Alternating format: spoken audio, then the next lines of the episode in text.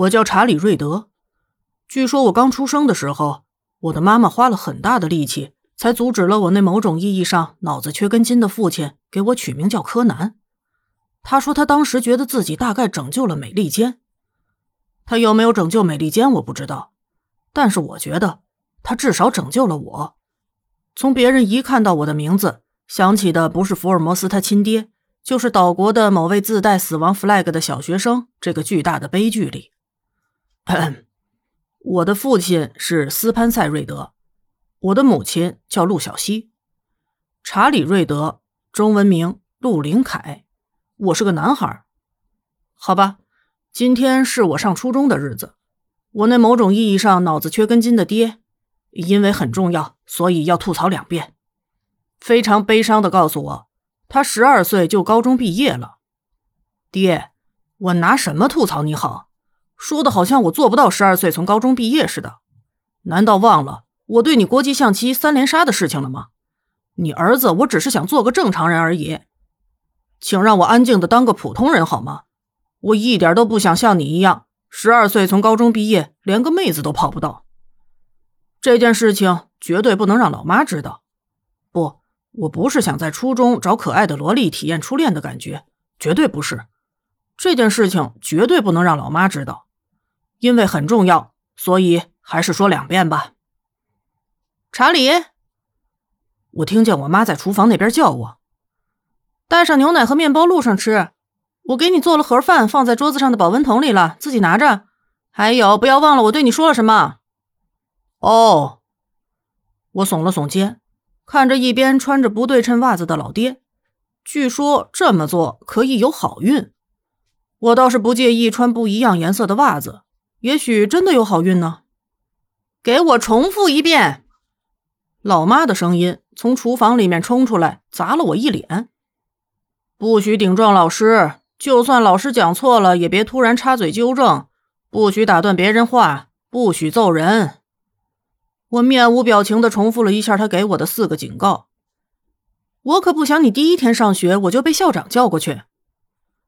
老妈从厨房里面出来，解开围裙放在一边。他现在在大学任教，职位是副教授。我的外公外婆住在遥远的大洋彼岸，有的时候也会坐飞机过来看我。勉强要说的话，我不太像我的爸爸或者妈妈。按照罗西爷爷的话，我更加像是我奶奶。好吧，我家里唯一五体投地的人，也就是我外婆了。比如说，她那句奠定了我绝对不跳级的决心的教导：“就算他有一百九十七的智商，也请让他愉快的享受童年。”这句话真是充满了智慧，因为在说完这句话之后，他一脸愉快的告诉了我这句话的隐藏内容：“看周围都是傻瓜。”能让人心情愉悦。嗯，就这句话，我觉得外婆您的童年一定非常非常的愉悦。废话就说到这里吧。总之，我第一天上学，大概能用“我爸爸是个 FBI” 这样的自我介绍，迅速的交到几个可爱的小妹妹做朋友。然而，我并不会告诉他们，我还能背莎士比亚的十四行诗，这样就超出一个聪明小孩的范围了。学校里面的那群老师会建议我跳级的，我可一点都不想跳级。十二岁高中毕业的，我家里就我爸一人就行。总之，我像个正常的小孩一样读完了小学和初中。因为是混血的关系，所以我在小学里面，尤其是亚裔比较少的学校里面，还算是比较显眼的。要是我再出挑一点的话，大概就要，嗯，被人叫出去。然后绑在柱子上扒衣服什么的了吧？这是我老爹的亲身经历。按照外婆的说法，就是这群无聊的年轻人把他们有限的幽默细胞都放在了犯蠢上。我觉得他说的很有道理，听老人家的话总是没有错的。然而初中的课程真的很无聊，非常的无聊，无聊到了我都开始关注教我们数学的老师，他昨天晚上出去招妓了。而且他还偷了他的钱包。教我们拉丁文的女老师正打算离婚，因为她老公酗酒还打老婆。嗯，离了好。这种诸如此类的无聊事情。顺便说一句，校长和主任有办公室恋情，我不知道该怎么面对那个总是喜欢带一点自家烤的小饼干带过来的校长夫人了。我觉得出于好吃的小饼干，我是不是应该委婉的提醒一下她老公是个渣男这件事情？虽然她大概不太愿意从一个小孩子嘴里听到这种话，不过小孩子也是有小孩子的优势的。比如说，我可以一脸纯真无邪的说：“我看到校长先生和主任在学校的花园后面玩亲亲。”这样的话会被我妈打屁股的，对吧？不过我觉得我还是这么做一次会比较好。等我做完之后，我看着脸色发青的校长夫人，捂着嘴冲进校长室。过了半个小时之后，哭着出来了。然后，嗯，在开学后第三天，我妈被校长叫到了学校里。我在外面坐着的时候，看着人来人往的同学们，觉得人生真是让人感到悲伤。等到老妈出来的时候，我以为自己会挨顿揍什么的，结果她只是摸了摸我的头。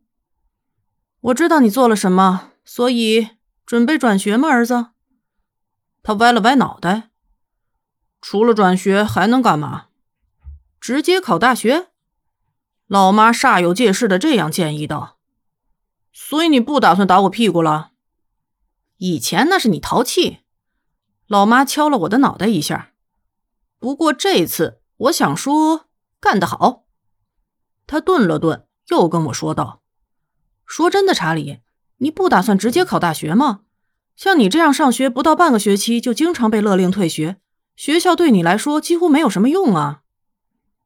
也许我能到奶奶那里去陪她读中世纪的文学读物什么的。我耸了耸肩。还有，你最近能不能少吃点烤肉？我觉得我的弟弟或者妹妹要齁到了。哎哎哎哎哎妈妈，我错了，松手松手！话一说完，我的耳朵就被揪住了，疼得我龇牙咧嘴的。你小子皮又痒了是吧？妈，我错了。话说，你到底是怎么知道我有你妹妹或者弟弟的？你的衣服、皮肤、走路姿势都在向我说明这一点。嗯，你们有跟我商量过吗？我觉得你大概不在乎。他耸了耸肩膀。不过，想要弟弟还是妹妹？要妹妹。我很认真的，第一次像个真正的小孩一样回答他。妹妹多好啊，绝对比弟弟可爱。然而事实总有例外。九个月后，我妈给了我一个让我非常失望的弟弟。啊，人生真是悲哀。说好的妹妹呢？